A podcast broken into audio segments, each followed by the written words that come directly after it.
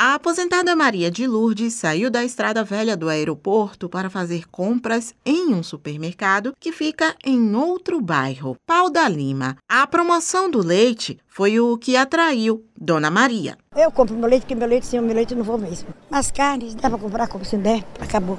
Boa parte da população está tendo que driblar a crise financeira para colocar comida na mesa da família. O carregador Evaldo dos Santos diz que está comprando somente o que é necessário. Comprando menos, menos quantidade, deixando outras coisas para o lado e comprando o necessário, que é para poder sobreviver. De acordo com a socióloga Tayane Dantas, entre os alimentos, carnes e laticínios são os itens que os brasileiros mais deixaram de comprar. A gente está vendo de fato uma mudança né, no, na alimentação da população. Né? Segundo a pesquisa do IPEC, é, 7 em cada 10 pessoas pararam de consumir alguns itens de produto né, de mercado por conta mesmo de não ter é, essa possibilidade de pagar. Carne e os laticínios são os itens que a, a, população brasileira mais está deixando de consumir por conta mesmo dos, dos valores. Tanto as pessoas que almoçam na rua, quanto as pessoas também que almoçam em suas casas estão deixando de fazer alguma refeição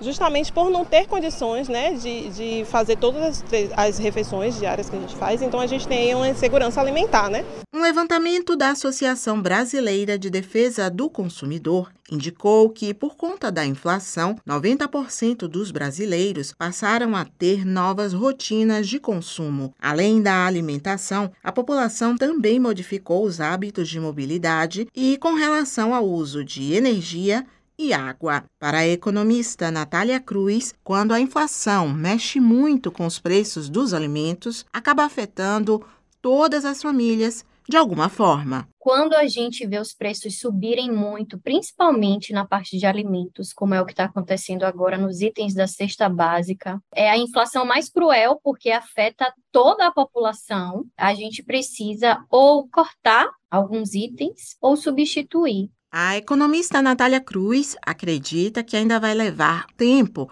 para que a população volte a encher o carrinho de compras e passe a viver com mais tranquilidade financeira. Eu acredito que só no ano que vem, a partir do segundo semestre do ano que vem, a gente vai começar a ter de novo uma inflação mais baixa onde a gente possa conseguir adquirir os itens como a gente adquiria antes de acontecer essa crise econômica mundial. Suzana Lima para a Educadora FM.